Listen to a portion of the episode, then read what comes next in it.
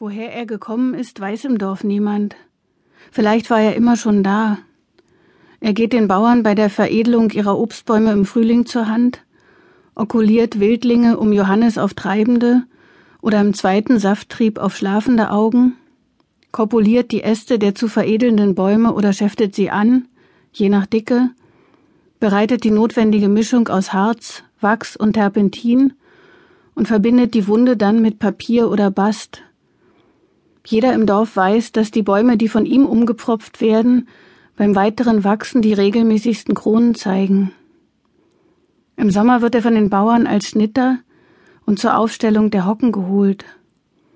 Auch bei der Trockenlegung des dunklen Bodens der Parzellen am Seeufer fragt man ihn gern um Rat.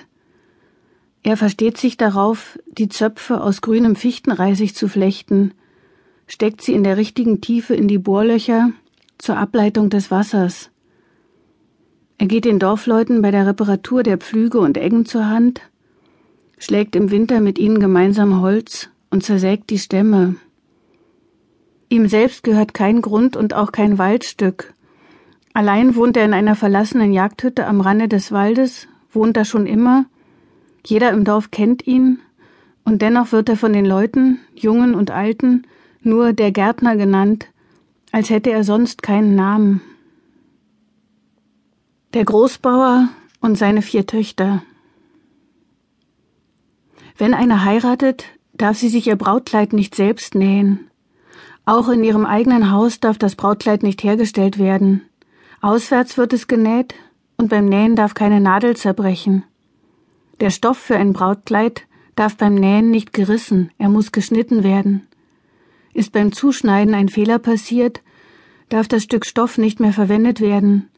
Es muss ein neuer Streifen vom gleichen Stoff nachgekauft werden.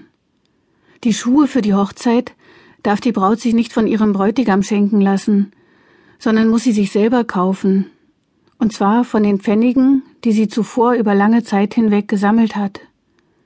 Die Hochzeit darf nicht in der heißesten Zeit, also nicht an den Hundstagen stattfinden, aber auch nicht im wetterwendischen Monat April.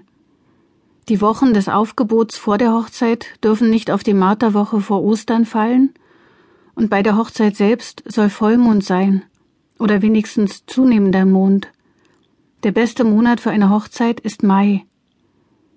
Einige Wochen vor dem Hochzeitstermin wird das Aufgebot bestellt und im Schaukasten ausgehängt. Die Freundinnen der Braut flechten Blumengirlanden und umkränzen damit den Kasten. Ist das Mädchen im Dorf beliebt, werden es drei oder mehr Ranken sein. Eine Woche vor dem Hochzeitstag wird mit dem Schlachten und Backen begonnen, aber die Braut darf auf keinen Fall ein Feuer im Ofen flackern sehen. Am Tag vor der Hochzeit kommen nachmittags die Kinder des Dorfes und poltern. Sie werfen Geschirr in den Torweg, so dass es zerbricht, aber kein Glas und bekommen von der Hochzeitsmutter Kuchen gereicht. Am Polterabend bringen die Erwachsenen ihre Geschenke, sie sagen Gedichte auf und nehmen am Polterabendschmaus teil. Am Polterabend dürfen die Lichter nicht flackern, das bringt Unglück. Die Scherben am Torweg fegt die Braut am anderen Morgen zusammen und wirft sie in eine Grube, welche der Bräutigam ausgehoben hat. Danach wird die Braut von ihren Freundinnen für die Hochzeit geschmückt. Sie trägt Myrtenkranz und Schleier. Tritt das Brautpaar aus dem Haus, halten zwei Mädchen ein Blumengewinde. Sie senken es nieder, das Brautpaar steigt darüber hinweg. Sodann erfolgt die Abfahrt zur Kirche. Die Pferde haben an den Außenseiten des Zaumes zwei Bänder, ein rotes für die Liebe und ein grünes für die Hoffnung. Die Peitschen zeigen dieselben Bänder. Die Brautkutsche ist mit einer Ranke von Buchsbaum geschmückt, manchmal auch von Wacholder. Die Brautkutsche fährt als letzte hinter den Kutschen der Gäste. Sie darf nicht stehen bleiben und auch nicht umkehren. Der Brautzug muss, wenn irgend möglich, vermeiden, am Friedhof vorüberzufahren. Die Brautleute dürfen sich während der Fahrt nicht umsehen. Regnen darf es, aber schneien sollte es nicht während der Fahrt so viel Flocken Schnee, so viel Ach und Weh. Auch darf die Braut vor dem Altar nicht ihr Taschentuch fallen lassen, sonst gibt es in der Ehe viel Tränen.